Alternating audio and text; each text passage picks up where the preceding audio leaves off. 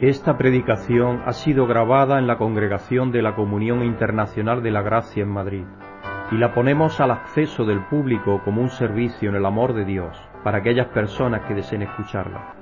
Pedimos que la palabra de Dios tome vida en tu corazón mientras escuches. Muy buenas tardes, hermanas y hermanos, bienvenidos a estar aquí en la congregación, la presencia del Señor. Vamos a darle gracias a Dios esta tarde por permitirnos estar aquí en su presencia. Amoroso Dios y Padre, Señor, venimos delante de ti a darte muchísimas gracias por darnos tu amor y tu misericordia y tu bondad que tan ricamente tú nos la has mostrado y revelado a través de tu Hijo Jesucristo. Señor, tú nos has dado a conocer el misterio que estaba escondido desde el principio del tiempo, que cuando tú determinaste ibas a, por medio de tu Hijo a rescatarnos y llevarnos a ti. Te damos las gracias por ello y te pedimos, Señor, que tú nos ayudes a apreciar el sacrificio que tu Hijo Jesucristo llevó a cabo por cada uno de nosotros y que nos ayudes, Padre, a vivir en la nueva vida que tú nos has dado y darte gloria y honra a través de la presencia de tu Espíritu en nosotros, que es tu amor, para que los demás puedan saber y conocer que tú nos has amado y que los amas a ellos. Te damos las gracias, Padre, por habernos abierto los ojos y ver tu presencia en nuestras vidas y por llevarnos a ti y llevarnos al arrepentimiento y a la conversión, a ese proceso que es de toda la vida, y estar acercándonos a ti, Señor, cada día en esa intimidad que tenemos contigo. Pidiéndote por aquellos que alrededor de la tierra conocen tu nombre, Señor, porque tú lo has conocido, que bendiga sus vidas y que nos ayude a todos, Padre, a llevar a cabo la comisión que tu Hijo Jesucristo nos encomendó, de participar en ella, de llevar las buenas noticias a todos aquellos que en esta tierra hay. Te pedimos por nuestros hermanos alrededor del mundo y especialmente por aquellos de la Comunidad Internacional de la Gracia aquí en España, Señor, que bendiga sus vidas y que les ayudes también, Padre, allí donde estén, especialmente los que están solos y dispersos, que tú los bendigas, Padre, de una forma especial, para que ellos puedan permanecer firmes en la fe y entre todos sentirnos que somos parte de esta pequeña parte de tu cuerpo que es la Comunidad Internacional de la Gracia, pero que tú estás usándola para llevar a cabo parte de la comisión que tu Hijo Jesucristo tiene, dándote la gracia y pidiéndotelo en el nombre de nuestro Salvador Jesucristo. Amén. Vamos a leer como introducción a la alabanza en esta tarde, en el Salmo 81, verso 1 y 2, y luego del 6 al 8. Cantad alegres a Dios, nuestra fortaleza, aclamad con regocijo al Dios de Jacob. Entonad salmos, tocad ya la trompeta, la lira y el arpa melodiosa y versículo 6, te he quitado la carga de los hombros, tus manos se han librado del pesado cesto. En el caso de Israel, se trata de la dura servidumbre a la cual estaban sometidos en Egipto, de eso se trata, y en nuestro caso hemos sido libertados de la dura carga del pecado y la muerte eterna que ella conllevaba. Entonces este salmo, a pesar de que fue escrito pensando en Israel, desde luego, hay partes que se pueden perfectamente dedicar a nosotros. En tu angustia me llamaste y te libré, oculto en el nubarrón y te respondí, en la agua de Meribá te puse a prueba. Selac, piensa. Escucha, pueblo mío, mis advertencias. Ay, Israel, si tan solo me escucharas. Entonces Dios se muestra en este salmo como poderoso, digno de ser alabado y de ser cantado, de tocarle con todos los instrumentos de música que había en ese tiempo y los que hay hoy, que son la guitarra, el piano u otro instrumento cualquiera. Y lo que nos dice es que Él nos libró de los, de los problemas y dificultades, lo mismo que hizo allí en Meribá, refiriéndose al pueblo de Israel, cuando Él le dio el agua que necesitaban. Y entonces lo que nos hace es un llamado a escucharle, porque escuchando a Dios podemos vivir en sus bendiciones continuamente, que es lo que Él quiere darnos porque Él es nuestra fortaleza, aclamar con regocijo al Dios de Jacob, que es nuestro Dios, entonar salmos a nuestro Padre, porque Él nos ha recibido como hijos e hijas. Vamos a poner algunas necesidades en las manos de Dios. Primero vamos a pedir que Dios, por medio de su Espíritu, nos fortalezca la fe en el Señor resucitado. Porque ciertamente el énfasis no está en la mayoría de las ocasiones en Jesucristo resucitado y vivo y es una pena que no sea así. Así que nosotros vamos a pedirle que nos ayude a ser fortalecidos en la fe en Él, vivo y resucitado. Amoroso Dios y Padre Señor, venimos delante de ti a darte gracia, alabanza y honra y gloria y honor. Señor, porque tenemos a un Salvador que vive, que es verdadero, es la verdad, el camino y la vida, es tu Hijo Jesucristo. Él resucitó y por medio de esa resurrección, Señor, Él reveló que era el verdadero Mesías, el Señor de señores y Rey de reyes. Así que te pedimos, Padre, que nos ayudes por medio de tu Espíritu a ser fortalecidos en la fe de tu Hijo resucitado. Él nos dio una comisión, Señor, para llevar a hacer, y te pedimos que por medio de avivarnos y de fortalecernos en esa fe, en esa convicción que tenemos de que Él vive y vive en nosotros, esa comisión, Señor, en la parte que a nosotros nos ha invitado a realizar, se siga llevando a cabo. Así que te pedimos, Padre, que nos fortalezcas por medio de tu Espíritu la fe y la convicción de que tu Hijo vive en nosotros y que Él quiere que nosotros vivamos en Él también. Y la forma en la cual se manifiesta es estando en haciendo lo que Él hizo, ocuparse en la labor de su Padre. Tú eres nuestro Padre y Señor, nosotros tenemos que estar ocupándonos en la obra tuya. Así que te damos las gracias, Padre, por habernos llamado a participar en la misma y te pedimos esto en el nombre santo y glorioso de tu Hijo Jesucristo, nuestro Señor y Salvador. Amén. Y lo que sigue es pedir a Dios que por medio de su Espíritu nos dé valentía y fe para dar testimonio.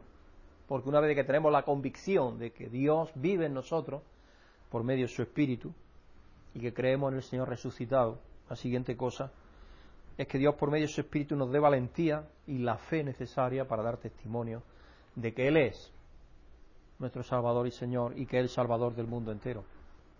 Amoroso Padre y Señor, venimos delante de ti una vez más a darte muchísimas gracias por habernos redimido para ti, habernos hecho un pueblo nuevo, habernos dado por medio de tu Espíritu la capacidad, Señor, para llevar a cabo la labor a la cual tú nos has llamado. Te pedimos, Señor, que nos dé la valentía y la fe para dar testimonio de, tu amor a aquellos con los que entramos en contacto, Padre. Que cada día, Señor, estamos en contacto con personas y que nos dé la capacidad, Padre, y la valentía y el deseo profundo y la convicción para poder darles a saber que tú les amas incondicionalmente igual que nos ama cada uno de nosotros. Sabiendo, Padre, que tú lo has reconciliado contigo por medio de tu Hijo te pedimos que nos ayude a decirles que eso es una realidad y a que comprueben y vean y gusten en nuestras vidas también que esa es una realidad en ellas. Dándote gracias, Padre, y pidiéndotelo en el nombre santo y bendito de tu Hijo Jesucristo, nuestro Señor y Salvador. Amén. Brígida tiene una prima que vive en Sevilla y dice que ahora en España que hay dinero para rato. Los sevillanos son, ella no es sevillana, de allí de nuestro pueblo, de Alcalá, pero lleva ya mucho tiempo en Sevilla y ellos tienen mucho sentido del humor y mucha enjundia, que dirían. Como sabéis, Rodrigo Rato, que fue vicepresidente económico, creo, con el presidente Arnaz y después presidente del Fondo Monetario Internacional, está ahora encausado por tres delitos, parece ser que fraude fiscal, evasión fiscal y levantamiento de fondos. Levantamiento de fondos es cuando tú tienes fondos, pero lo haces desaparecer a través de testaferros para si te piden responsabilidades penales o civiles o lo que sea, no tener fondos. Y eso es lo que parece que está haciendo, por lo menos lo que está inculpado. Y en su día pues se le abrirá juicio. Y es lamentable, desde luego, que esto está pasando en España. Yo cuando, cuando di esta noticia digo, el señor Guindos quiere presentarse para ser el presidente de la Comisión Europea.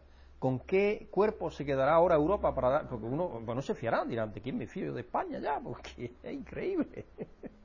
Lamentablemente. Es una cosa que casi le da una vergüenza decir que es español por ahí, sí. Estaba pensando, ¿qué mensaje voy a darle a mi hermano y hermana y a aquellos que escuchan los mensajes a través de la página web o que se los envío grabados en CDs? Estamos a dos domingos después de la celebración de la resurrección y uno se lee en esos días por lo que pasó después de la resurrección y hoy el título del mensaje de hoy es ¿Nos dominará el temor o la fe y el amor? ¿Nos dominará el temor o la fe y el amor?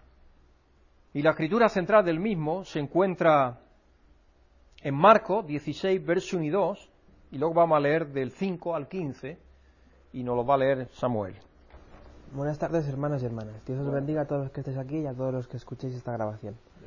La escritura central del mensaje de hoy se encuentra en el Evangelio de Marcos, capítulo 16, versículos 1 al 2 y después leeremos del versículo 5 al 15. Cuando pasó el día de reposo, María Magdalena, María, la madre de Jacobo y Salomé compraron especies aromáticas para ir a ungirle. Y muy de mañana, el primer día de la semana, vinieron al sepulcro ya salido el sol.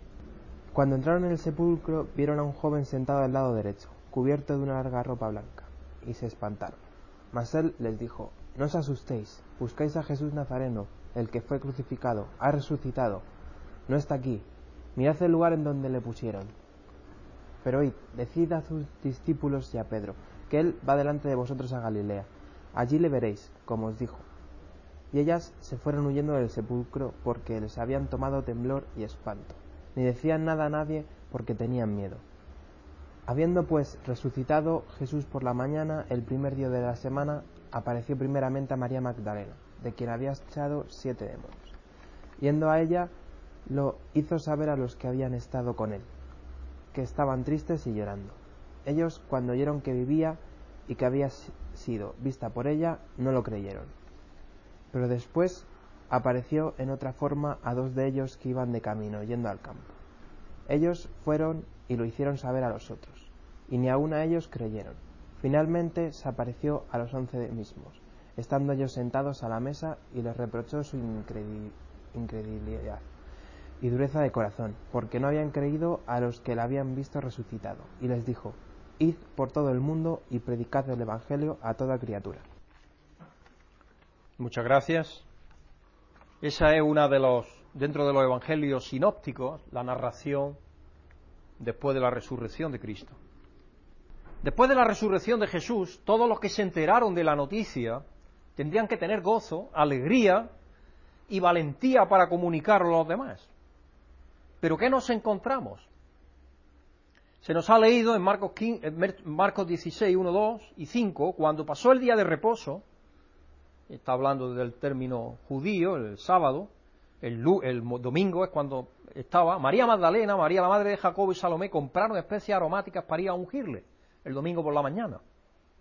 Y muy de mañana, el primer día de la semana, el domingo, vinieron al sepulcro ya ha salido el sol. Y ahora versículo 5. Cuando entraron en el sepulcro vieron a un joven sentado al lado derecho, cubierto de una larga ropa blanca, y se espantaron. El otro evangelista nos dice que era un ángel que había abierto la entrada de la tumba para que ellas pudieran entrar. También nos dice dos, en, otro, en el otro evangelio, en Mateo o en Lucas, que eran dos ángeles. No importa, uno o dos. La cuestión es que abrieron milagrosamente la puerta de entrada del sepulcro para que pudieran entrar. Jesús, cuando resucitó, atravesó la materia. Él no necesitaba que nadie le abriera el sepulcro para poder salir de él. Y eso lo demostró después porque estaban en una ocasión todos juntos y entró allí de pronto, en medio se puso de ellos. Si está, estando la puerta cerrada, dice el evangelista. Y el ángel le dijo a las mujeres que fueran a decirle a los discípulos que había resucitado, que le llevaran la noticia. Pero ¿cuál fue su reacción? Versículo 8.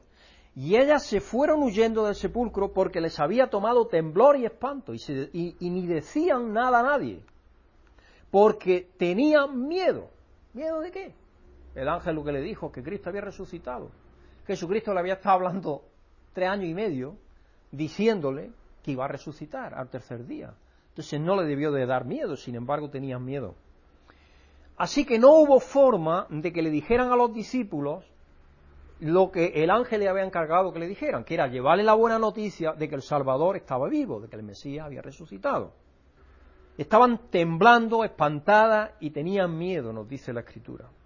Cuando se apareció a María Magdalena, la intrépida, la pecadora de la que Jesús había echado siete demonios, y en una ocasión, bueno, Dios, Jesucristo dijo que al que mucho se le perdona, mucho ama, y eso quizás la llevó a ser mucho más intrépida se nos dice que ella sí fue a decírselo. Ella se le apareció. En Juan 20, versos 16 al 18, sí fue a decírselo a los discípulos. Y es curioso, primero no reconoció que era Jesús glorificado, quien le hablaba, sino que creía que era el hortelano del huerto, donde estaba el sepulcro. Y por eso ella le dice a, a Jesús, que es el que ve resucitado, le dice, Señor, si tú te lo has llevado, refiriéndose al cuerpo de Jesús, dime dónde está y nosotros iremos por él y lo pondremos donde sea. Y entonces fue cuando Jesús le dijo, María. Volviéndose ella le dijo Raboni. Inmediatamente atendió a la voz de Jesús, porque la voz quizá era mucho más reconocible para ella. Si su rostro estaría, ¿cómo nos explicamos? Un rostro glorificado, resplandeciente, no sabemos. La cuestión es que ella no lo reconoció. La voz sí la reconoció. Y eso Raboni quiere decir maestro o rabí. Y se ve que queriendo ella tocar a Jesús, él le dijo algo maravilloso, versículo 17. Jesús le, dijo, le dijo a ella, no me toques porque aún no he subido a mi Padre. Curioso. Jesucristo se iba a presentar a Dios Padre, incluyéndonos a todos nosotros. Y eso es lo que refiere en Efesios 2, cuando Pablo dice que estamos sentados en Jesucristo a la derecha del Padre. Y dice, no me toques. Es curioso, porque todavía la materia de María Magdalena, de alguna manera, dista mucho de la santidad de Dios. Iba a presentarse a Dios Santísimo, al Padre. Pero luego después dijo algo maravilloso. Mas ve a mis hermanos y dile, suba a mi Padre y a vuestro Padre, a mi Dios y a vuestro Dios. Qué bonito. Jesucristo por lo que había hecho había abierto la puerta, como vimos en el domingo de resurrección, para entrar al santo de los santos. Pero él fue a presentar ese sacrificio antes, igual que allí en el Antiguo Testamento hacía el sumo sacerdote, el día de expiación, una vez en el año solamente. Jesucristo lo hizo una vez para siempre, por todos, como dice Hebreos. Y subió ahí al trono celestial a presentar ese sacrificio por nosotros. Fue entonces María Magdalena para dar a los discípulos las nuevas de que había visto al Señor y que Él les había dicho estas cosas. Entonces María Magdalena sí tuvo el valor, la confianza y la fe para ir a darle la buena noticia a los discípulos. Ahora la pregunta que nos tenemos que hacer, ¿creyeron ellos? Cristo le había estado hablando por tres años y medio, oye, el Hijo de Dios es necesario que antes padezca, que sea condenado por el pueblo de Israel, que padezca de los romanos, por los gentiles dice, y que después sea sepultado, crucificado y sepultado y que resucita el tercer día. Se lo había explicado más de una vez. La escritura nos dice que ellos estaban tristes y llorando. Nos dice que estaban tristes y llorando y tampoco creyeron la buena nueva de haber visto a Jesús resucitado. Versículo 10 de Marcos 16. Yendo ella, lo hizo saber a los que habían estado con él, que estaban tristes y llorando. Ellos, cuando oyeron que vivía y que había sido visto por ella, no le creyeron. Pero es que después Jesús apareció a dos discípulos, que sabemos por los otros evangelios que son los discípulos que iban camino de Maús, que era una aldea cercana, y estos fueron y se lo contaron a los discípulos y ni aún a ellos los creyeron versículo 12.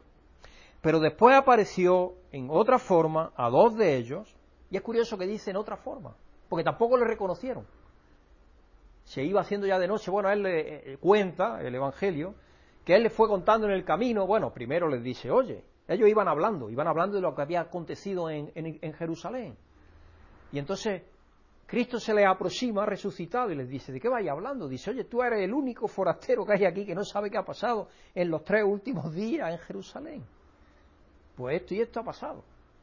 Y entonces dice que Jesucristo empezó a abrirle las escrituras. Empezó lo que decían de él en Moisés y los salmos y los profetas. Y empezó a contarles todo. Y ya se hacía de noche. Y él como que quería ya irse. Y le dice, no, no, quédate con nosotros. Y entonces se quedó con ellos y cuando se dieron cuenta es cuando Cristo cogió el pan y lo bendijo y se lo dio a ellos. Demostrando la comunión que tenemos con Dios en Cristo todo. Y ahí fue donde ellos se dieron cuenta que era Jesucristo. Y entonces fueron y se lo dijeron a los discípulos. Estos dos fueron y se lo dijeron. Pero no se lo creyeron tampoco. Por eso dice el versículo 12, después de esto apareció en otra forma a dos de ellos que iban de camino, yendo al campo. Versículo 13, ellos fueron y lo hicieron saber a los otros y ni aún a ellos los creyeron. Y con respecto a esto de que Jesucristo, la apariencia que tiene, Jesucristo glorificado, Brígida, yo estaba hablando el otro día. ¿Qué, forma tendremos nosotros cuando Dios nos dé esa plenitud? Cuando nos resucite a gloria. Porque uno nos moriremos a lo mejor de 70, de 80, de 90, otros de 20, otros de... ¿Qué, ¿Qué apariencia nos da? Es curioso, una pregunta curiosa, ¿no? Que uno puede tener en su mente. No lo sabemos. La cuestión es que yo pienso que lo que somos nosotros es lo que hemos pensado a lo largo de nuestra vida. Eso es, eso es lo que somos. Lo demás va deshaciéndose por el camino. Entonces nos dará un cuerpo nuevo. Y lo que yo creo que, será una especie, es lo que yo pienso personalmente, no es ninguna dogma ni nada teológico. Pero yo pienso que más que otra cosa nos comunicaremos casi por ah, telepatía. El pensamiento, es decir, el pensamiento, lo que tú piensas, reconoce al otro lo que piensa. Y será algo así, supongo. porque lo que nosotros somos es lo que hemos pensado en nuestra vida, lo que hemos experimentado, lo que hemos vivido. Eso es lo que somos, no lo físico. Lo físico es meramente una carcasa que tenemos. Y a veces no pensamos en ello. Eh, muchas veces no reconocemos, porque aquí en lo físico nos reconocemos por lo físico. Pero en realidad no es eso lo más importante. Ya he hablado en otra ocasión de eso. El pensamiento es la, es la génesis de todo lo que somos y de lo que hay, de lo que hemos hecho nosotros. Por eso yo hablándole a un joven le hablé de que Dios es el pensamiento, per se. Pensamiento de todo, de todo el pensamiento inicial, el, el génesis de todo es el pensamiento de Dios. Para que todo fuera lo que hay, todo lo que hay, te puedas imaginar, seres espirituales, huestes espirituales, el universo, todo, la materia, la no materia, los cual, lo otro, todo lo que pienses, procede del pensamiento de Dios. Dios lo pensó y luego después habló y fue hecho. Eso es lo que nos dice en Génesis. Es curioso que tampoco lo creyeron. Uno podría pensar, ¿cómo es posible que después de haber pasado tres años y medio con Jesús y habiéndole enseñado que al tercer día resucitaría, y después de oír a los discípulos de toda confianza decir que habían visto a Jesús resucitado, no lo creían? Claro, era un caso sorprendente. Ninguno de ellos había visto resucitar a nadie. Bueno, si habían visto durante el ministerio de Cristo, habían visto resucitar a Lázaro, resucitar a Tabita, resucitar a la suegra Pedro, habían visto resurrecciones, pero a vida física, no de esa forma. Y es curioso que Pedro dice que cuando entró al sepulcro creyó porque vio los lienzos doblados y el sudario. Yo no sé cómo se estaría el sudario, ni sé tampoco exactamente de qué forma lo envolvieron, porque posiblemente era como algo que envolvieron la cabeza de Jesucristo, la cara, el rostro y toda la cabeza. Y eso posiblemente estaba hecho como una crisálida, posiblemente. Es lo que yo lo cubro, lo que yo pienso. Porque dice que cuando vio creyó. No había nada en el sepulcro, nada más que los lienzos doblados y el sudario. Dice que cuando vio creyó. Pedro. Eh, es curioso. Entonces, él vio algo que le hizo creer de una manera definitiva. Pero por encima de todo, la incredulidad es señal del corazón humano natural que precisa un milagro, un don de Dios, que es la fe para creer. Como el apóstol Pablo recogió en Efesios 2.8, y que hemos leído ya muchas veces, Efesios 2.8, dice, por gracia sois salvos, por gracia es un don de Dios, por medio de la fe. Y esto no de vosotros, pues es un don de Dios. La fe es un don de Dios.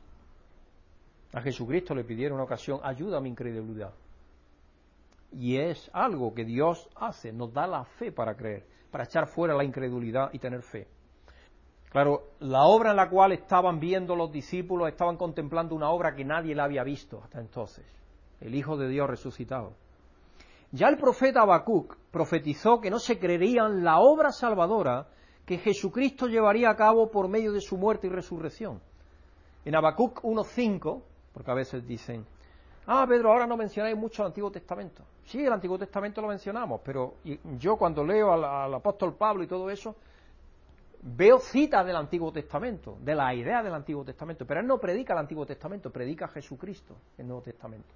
Pero aquí hay una escritura que se refiere a algo que hizo Jesucristo.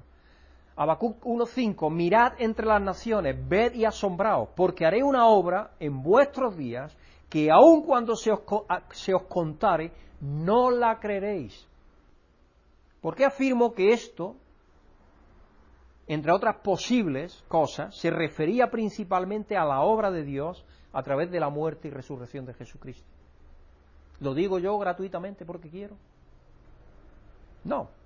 Porque Pablo, hablando a los judíos en Antioquía de Pisidia, aplicó esas palabras del profeta con respecto a la obra que haría el Señor, que no se la creerían, se refería a la salvación en la muerte y la resurrección de Jesucristo.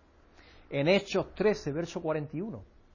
El apóstol Pablo, leeros si queréis esta noche Hechos 13, todo el capítulo, vais a ver de qué está hablando el apóstol Pablo de la obra de Jesucristo. Mirad, oh menospreciadores, y asombraos. Y esto es lo que dice la traducción de la Septuaginta de Habacuc 1.5, y es lo que menciona Pablo. Mirad, oh menospreciadores, y asombraos, y desapareced, porque yo hago una obra en vuestros días, obra que no creeréis, si alguien os la contare. Y se refería a la muerte, resurrección de Jesucristo. Como digo, podéis leeros todo el capítulo de Habacuc o perdón, todo el capítulo de Hechos 13, para ver que es un sermón de Pablo a los judíos en la sinagoga de Antioquía, donde le da testimonio de la obra salvadora de Dios por medio de la muerte y resurrección de Cristo. Entonces, si el apóstol Pablo interpretaba que lo que dijo Habacuc se refería a la obra de Dios a través de Jesucristo, yo tengo que decir lo mismo. Yo no voy a decir una cosa distinta. Porque a veces queremos leer el Antiguo Testamento en lo que no hay. El Antiguo Testamento se escribió como anticipo de lo que venía. Muchas de las cosas que se hablan ahí son referidas al Mesías. Y entonces lo que tenemos es que conectar el Nuevo Testamento con el Antiguo, no al revés. Ir al, Antiguo Testamento para ver qué pone el Nuevo, no, no, al contrario. Coger el Nuevo, Cristo la revelación y ahora ver a ver qué es lo que decía de él. Él es el Mesías y así se reveló. Y Pablo está hablándole a los judíos en Antioquía para que creyeran que él era el Mesías, igual que en el primer sermón en Hechos 2, está hablando, 2 y 3, está hablando de lo mismo. Está hablando de lo mismo. Y de hecho es un sermón muy parecido, porque también habla de David y de todo eso, que no lo dejó en el sepulcro, de lo mismo. Y la obra se refiere a esa obra en Jesucristo. Y la obra que Jesucristo, que Dios está llevando en Jesucristo a cabo, es la obra que más grande que jamás se haya hecho, porque es la reconciliación de todo lo creado con Dios. Es la culminación, es la razón y pensamiento que Dios tuvo desde el principio, de reconciliar todo lo que Él ha hecho consigo mismo. Y estoy refiriéndome a 1 Corintios 15, 28, cuando Dios ponga todo, le entregue el poder y gloria a Jesucristo y Él se lo entregue al Padre, para que, todo sea, para que Dios sea todo en todos. Ese es el fin del propósito de Dios. La obra de la que habló el profeta Habacuc, que cuando se la contarían no se la creerían. Y así sucedió. Eso es lo que vemos.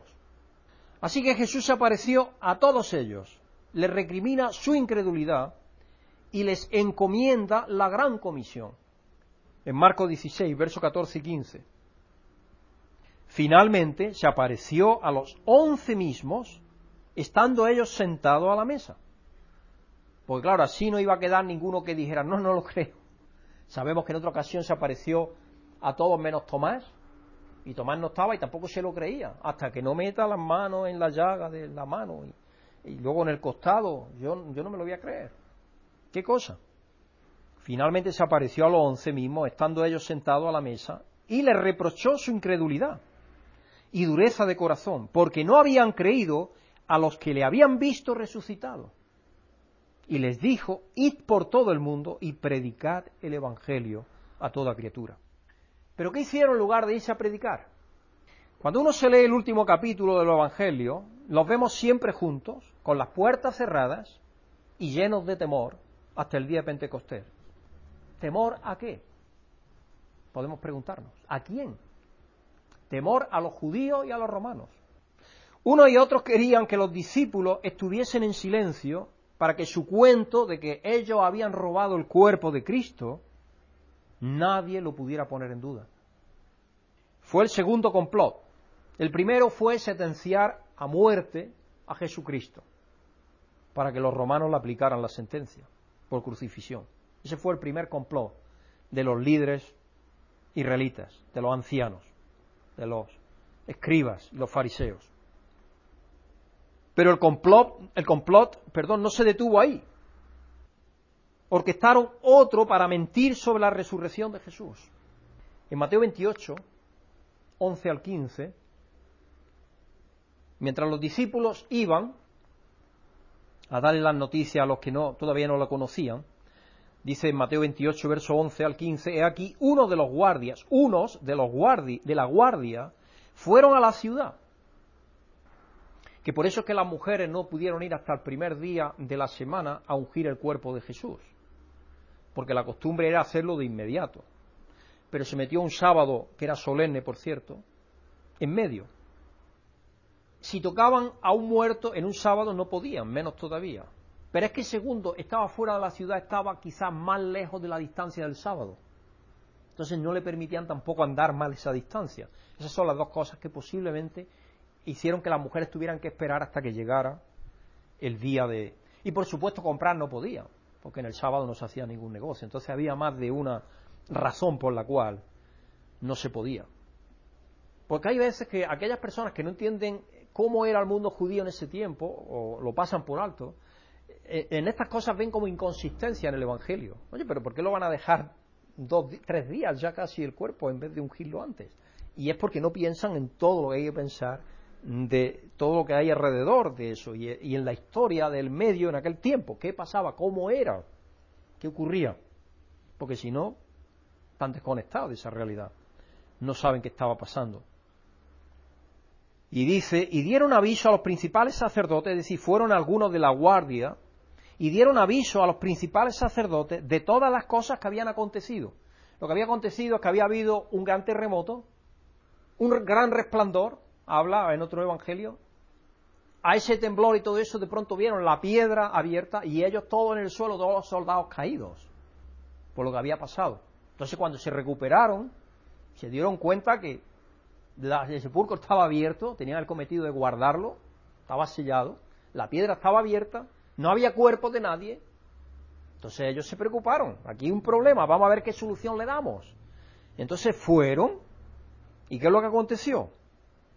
Reunidos los ancianos, y ha habido consejo, eso es el Sanedrín reunido, dieron mucho dinero a los soldados. Así que no había dinero solo en España, también había allí en Palestina, por lo que se ve. ¿Qué creíais? ¿Que esto del soborno, de dar dinero a cambio de callar y de favores es solo una cosa del siglo XXI? No, eso ha pasado siempre. Ser humano, el dinero es muy atractivo. Versículo 13, diciendo, decid vosotros, sus discípulos vinieron de noche y lo hurtaron, y estando nosotros dormidos. Y versículo 14, y si esto lo oyera el gobernador, nosotros le persuadiremos y os pondremos a salvo. Eso fue lo que le dijeron los principales judíos. Y ellos, tomando el dinero, los soldados tomaron el dinero, hicieron como se les había instruido. Este dicho se ha divulgado entre los judíos hasta el día de hoy. Cuando se escribió el Marcos 28, cuando se escribió, oh, perdón, estamos leyendo en Mateo, cuando se escribió Mateo, todavía estaban diciendo que el cuerpo de Cristo lo habían robado los discípulos, porque era el cuento que le habían contado. Jesús les da la comisión de ir y predicar. Bueno, y ahí está, el miedo que tenían, el temor que tenían, eran precisamente a los judíos y a los romanos, porque ambos hicieron el complot. Y entonces, claro, habían recibido una gran cantidad de dinero y ellos estaban pendientes que ninguno se apareciera por ahí. Por eso que los discípulos también, Cristo les dijo en prevención también que se fueran a Galilea que allí se mostraría a ellos. Si os dais cuenta, hemos leído. Decirle que vayan a Galilea porque allí me mostraré a ellos también. Galilea está lejos, está a 90, según de fueran, pero a noventa y tantos kilómetros cerca, o al norte, en Jerusalén, tenían que una distancia, no era fácil. Jesús les da la comisión de ir y predicar, pero hasta el día de Pentecostés, 40 días después, 40 días después de la resurrección, no vemos que los discípulos cambiaran del temor a la valentía y a la fe. Y aquí estamos hoy. Cerca de dos mil años después de la resurrección de Jesús, la venida del Espíritu Santo y la ascensión con el mismo mandato y comisión de Jesús de ir al mundo. ¿Cómo estamos reaccionando? ¿Nos creemos en verdad que Jesús resucitó y está vivo? ¿O vamos por esta existencia llenos de temor y vergüenza sin anunciar las buenas noticias del Evangelio en Jesucristo? No sé si sabéis, porque todavía no sé si lo he dicho o no, pero en la carta próxima de la revista, y lo anuncio, la revista en Estados Unidos ah, se le ha puesto fin, porque parece que no es efectiva o lo que sea, porque ya solamente estaba en la web. Entonces, ah, cuando eso, esa noticia me, llegó, yo pensé, digo, ¿qué vamos a hacer aquí en España? En España la mayoría de los suscriptores que tenemos son personas mayores que no tienen acceso a, la web. ¿Vamos a dejar de servirle nosotros? Entonces vamos a tratar de dar un paso de fe, vamos a continuar con la revista. Ya veremos cómo Dios proveerá, porque artículos tenemos en la web, de más, porque es lo que van a hacer ellos, escribir muchos artículos en la página web, porque parece que en Estados Unidos especialmente, y aquí pasa más cada día, la gente lo que quiere es recibir la noticia en trocitos pequeños, porque esa es la, especialmente la generación joven. Es así. En la pantalla quieren tener ahí la información en cinco líneas, diez líneas. La revista es una cosa para reposar, para leer con mucho más detenimiento, es para las personas quizás más mayores. Entonces nosotros vamos a seguir teniendo la revista y, os pido hermanos que oréis por mí especialmente porque voy a tener más carga de trabajo en el sentido de tener que escribir más artículos, buscar artículos en diferentes revistas nuestras, en Sudáfrica, en Inglaterra, en otras partes donde se hagan, Filipinas, en otras partes donde se hace la revista en inglés, en Australia, donde quiera que haya revistas y vea artículos buenos y pedirle permiso al autor para ponerlo, porque claro, hay que pedir permiso también para por lo menos que te den el permiso para poder ponerlo. La respuesta con respecto a la posible, la respuesta posible a la predicación es mucho más baja que en el tiempo de los discípulos originales. En aquel tiempo se predicaba el Evangelio y la gente seguía. Principalmente debido a la creciente incredulidad. Jesucristo dijo una pregunta retórica que os acordáis que dijo, cuando vuelva el Hijo del hombre a la tierra, ¿encontrará fe en la tierra? Entonces cada día estamos viendo que es una realidad que hay menos fe.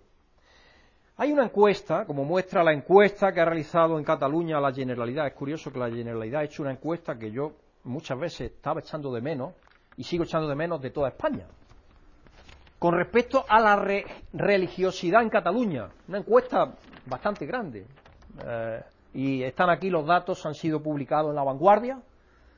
Y nuestro hermano José Luis Ayude Carrasquer me ha enviado el artículo y le agradezco mucho que sea así. Yo leí algo en, en la revista que la FEREDE pone, Actualidad Evangélica, pero con datos, edades y todo eso. Y os quiero contar algo, porque la encuesta es muy interesante. Bueno, lo primero, el título que tiene la encuesta es La mitad de los catalanes ya no se identifica con el catolicismo. La mitad, el 50%. El 14% considera que la diversidad religiosa pone en riesgo el estilo de vida. El 51% no quiere asignatura de religión confesional curioso los hallazgos que hay, porque claro, hasta ahora normalmente la Iglesia Católica cuando le preguntan, pues yo creo que está un poco también escondiendo la cabeza bajo el ala como la avestruz, en vez de decir la realidad que hay, porque ellos dicen, tenemos el 80-87% de creyentes. Eso no es verdad. Ustedes tienen que despertar la realidad que hay, la realidad que hay es diferente. Es una, una realidad sociológica muy diferente. Yo quisiera que hubiese ah, una estadística, digo, una encuesta hecha a nivel de toda España, no la hay, desgraciadamente, pero creo que los datos más o menos serían parecidos, dependiendo de las regiones, claro, porque hay regiones más, regiones de España más inclinadas a la práctica de la religión que otras. Por ejemplo, me refiero a las dos Castillas, Galicia, cierta área. Andalucía, por lo menos en el aspecto que tiene que ver con el folclore, más que con otra cosa. Y esta encuesta fue publicada, el 9 de abril pasado con el título La mitad de los catalanes ya no se identifican con el catolicismo. Y se concluye en la misma que el 51% de los catalanes no quiere asignatura de religión confesional. Pero, sin embargo, un 71,1% estaría a favor de una asignatura que ofrezca una formación que incluya a las principales religiones del mundo. Es curioso. El triunfo del relativismo. Eso es lo que es un totum revolutum, que dicen en latín, todo metido en el saco y ya está. es lo que quieren.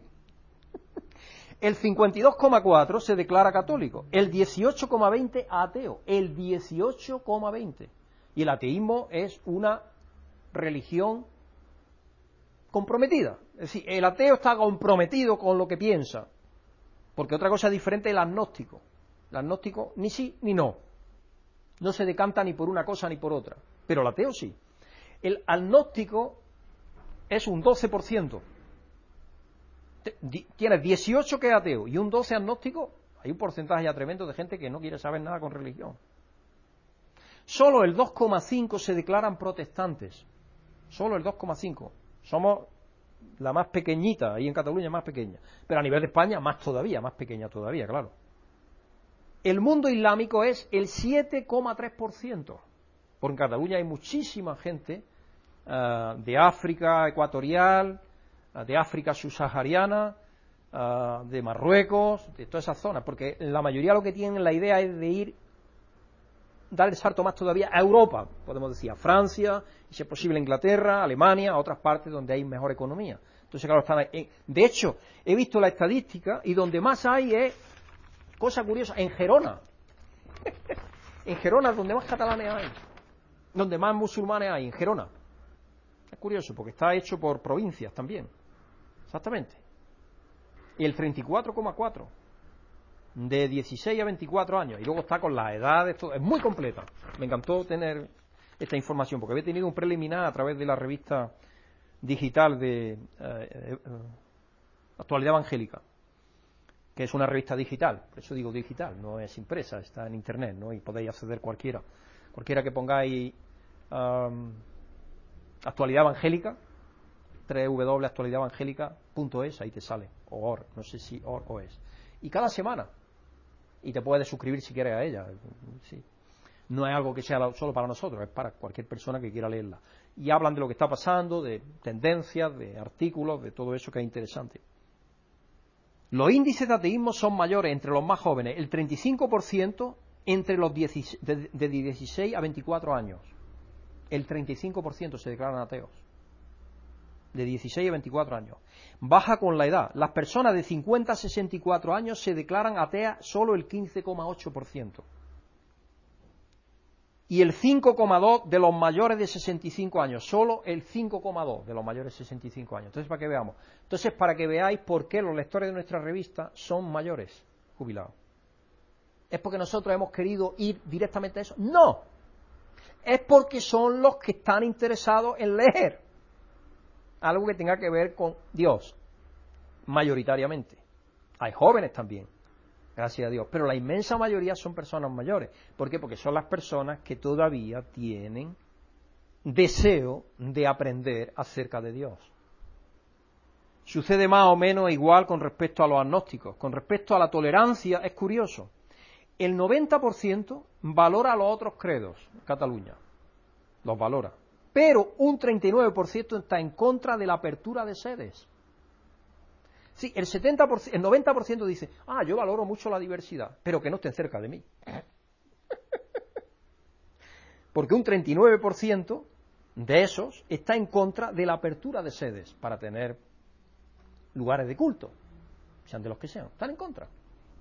Por eso en Cataluña trataron de crear una ley para echarlos fuera, a los polígonos industriales y todo eso. Aquí parece que también trató un poco. Mm, se, estudió, la alcaldesa estudió eso. O no sé si fue esta o el anterior alcalde que había. No sé si fue Gallardo, pero sé que hubo un estudio que estaban tratando de hacer eso. Y de hecho, sé algunas iglesias evangélicas que hay aquí que están en los polígonos, porque no les daban lugar para estar en una vía normal. Y de hecho, la iglesia de Salén, que es la de Marcos Vidal, que van a inaugurarla pronto, un edificio que han hecho muy bonito. Todavía no está terminado, pero creo que lo va a inaugurar por lo menos a últimos de año, cuando sea, porque todavía no se sabe exactamente cuándo va a ser. Está también al lado de Isla Azul. No sé si sabes dónde está Isla Azul. Pues al lado ahí donde está, porque compraron un terreno para hacerlo y luego no le dieron permiso para edificar, porque no era, no era todavía urbanizable. Pero es curioso. ¿Dónde está, por ejemplo, la iglesia de Betel? Pues lo mismo, está también hacia afuera. Decir, que aparentemente, como que si se nos da una patadita, pues nos echan más fuera todavía, ¿no? Ese es el aspecto que yo veo. Es así, esa es la realidad. En la encuesta del CIS, del Centro ah, de Investigaciones Sociológicas, del 2013, la valoración que los españoles tienen de la Iglesia católica es de un 5, de un 3,5, perdón, sobre 10 puntos, suspenso, igual que la mayoría de las instituciones. El 60% de los españoles ya no se casa por la iglesia. El 60% de los matrimonios ya no se casa por la iglesia. La situación no es muy optimista con respecto al índice de respuesta. Cuando en los años 90 pusimos un anuncio en Verdad y Vida en las selecciones del Reader Digest, conseguimos más de 8.000 peticiones de suscripción. Para que veamos la diferencia que hay de respuesta. El último que pusimos en el 2008 creo que fue, que nos costó 3.000 euros, iba dirigido a cerca de 100.000 suscriptores, solo llegaron 132 suscripciones. Y apenas dos de ellas siguen todavía suscritas. Entonces, para que veamos la tendencia que hay. Pero Dios no nos pide resultados. Dios cuando le dijo a los discípulos ir y predicar el Evangelio, no les dijo, tenéis que hacer el primer año 100.000, el segundo 300.000, el cuarto un millón. No, eso no fue lo que le dijo Jesucristo. Jesucristo no pidió resultados. Si alguien los ve por algún lado, que me lo diga, porque yo no lo he visto. Lo que nos pide es acción. Anunciar el Evangelio por medio de nuestras vidas cambiadas, por medio de nuestras palabras, por medio de la acción organizada como iglesia. Eso es lo que nos pide Dios. Como he, escrito, como he escrito en la carta personal que enviaré con el volumen 3, mayo-junio de Verdad y Vida, no hace más de un año un suscriptor que quizás se sintió molesto por extenderle una en una de mis cartas la invitación a participar en la obra de Dios, que nos hace Jesucristo, y, hacer discípulos a todas las naciones, bautizándoles en el nombre del Padre, del Hijo y del Espíritu Santo, y enseñándoles todas las cosas que yo os he enseñado, o que os he mandado, y aquí yo estoy con vosotros hasta los todos los días, hasta el fin del mundo. Amén. Mateo 28, 19, 20. Él me hizo el siguiente comentario que es posible que algunas de las personas que escuchen esta grabación lo hayáis o lo hayan pensado alguna vez. Dijo esta persona, la responsabilidad de predicar el Evangelio es de la Iglesia, no de los suscriptores. Por un lado, considera, por un lado y considerando superficialmente, tiene razón él. Pero por otro no. Si todos los que no eran discípulos originales de Jesús hubiesen tenido ese mismo criterio que él tiene, el mensaje de la salvación en Jesucristo no hubiera llegado hasta nosotros en la actualidad, sino que se habría ido enterrando conforme aquellos discípulos originales fueron muriendo. Porque si a nadie se le pasaba la noticia y ese no se montaba al carro de ir y llevar el mensaje a otro, se acababa. Así que lo siento, pero ese suscriptor no está en lo correcto. Tiene una idea errada de lo que es la iglesia. La iglesia es un elemento vivo. Y la iglesia no, es una institución, son todos aquellos que Dios ha llamado y lo ha convertido y están con sus ojos abiertos y sus mentes abiertas y están dispuestos por medio de la fe a llevar a cabo la comisión. El propósito de Dios, y por ende de verdad y vida, o de cualquier otro ministerio, sea el que sea cristiano, es que con la predicación personal escrita o visual de los convertidos se vayan incorporando nuevos creyentes como obreros en su obra, al despertar la realidad de la nueva vida que Cristo les dio por medio de su muerte, resurrección y ascensión y envío del Espíritu Santo. Esto muestra que la mayoría de los suscriptores no desean comprometerse con la predicación del Evangelio. Y esa es la realidad que tenemos. Es decir, la realidad que tenemos es que los suscriptores de la revista son pasivos. Por eso que poco a poco en la revista voy a ir metiendo más mensajes prácticamente de los que yo doy aquí a la congregación. A ver si los zarandeamos, porque lo que yo creo es que hay que despertarlo un poco a la realidad. Porque la mayoría se consideran parte de la iglesia, en cuanto que reciben, pero no en cuanto que participan de la predicación del Evangelio, de hacer posible de llevarle a otro. Por ejemplo, la última revista, no sé si creo que fue la última o la anterior, la de Navidad creo que fue, porque creo que es apropiado, le envié una carta y metí dentro media octavilla para que nos enviaran siete direcciones de contactos personales que tenían de personas interesadas que querían recibir la revista. Por primera vez, os tengo que decir, no llegó ni una, ni una de esas, con una dirección siquiera, ni una. Entonces yo no sé si es que están muy tranquilos, impasibles, o no sé, pero creo que poco a poco algo va a haber que hacer con ellos. Porque lo que queremos es que despierten a la realidad de que Jesucristo lo ha despertado a la vida. Y eso tiene que ver con comprometerse. Los discípulos al principio regresaron a Galilea y volvieron a sus tareas de pescadores. De hecho, una vez de la que se apareció Jesucristo a ellos, ¿qué estaban haciendo ellos? Pescando. Cristo les dijo que, fueran a predicar el Evangelio, pero ellos se habían olvidado de todo eso. De hecho, hasta que llegó el día Pentecostés no, despertaron a la realidad. Estaban pescando y ahí estaba Cristo en la playa y ya tenía dos sardinas o dos, dos pescados preparados para que se los comieran en el fuego. Es una de las veces que se le apareció también. Quizás queriendo pasar desapercibidos por temor a los soldados romanos y a los dirigentes judíos. Porque claro, si ellos dejaban de tener actividad, pues dicen, bueno, estos han vuelto a sus tareas, así que no hay problema con ellos. Nos inunda a nosotros también el temor a dar testimonio del amor de nuestro Salvador. Nos da miedo incluso comprometernos a dedicar una porción de nuestros recursos a la predicación del Evangelio. Yo agradezco enormemente, hermanos, a todos aquellos que estamos comprometidos con el Evangelio, pero quisiera que fueran más personas las que estuvieran. Incluso algunos hermanos que están medio adormecidos también. Porque en la palabra de Dios hay algo muy tremendo. En el mensaje a la iglesia de la Odisea, he aquí que eres ni frío ni caliente, te vomitaré de mi boca, dice. Y es un mensaje muy duro. Entonces, claro, yo tengo que predicar lo que hay en la palabra de Dios, instar a todos los hermanos a que pongan el hombro en la obra a la cual Jesucristo lo ha invitado. No soy yo el que lo estoy invitando, es Jesucristo el que lo está invitando.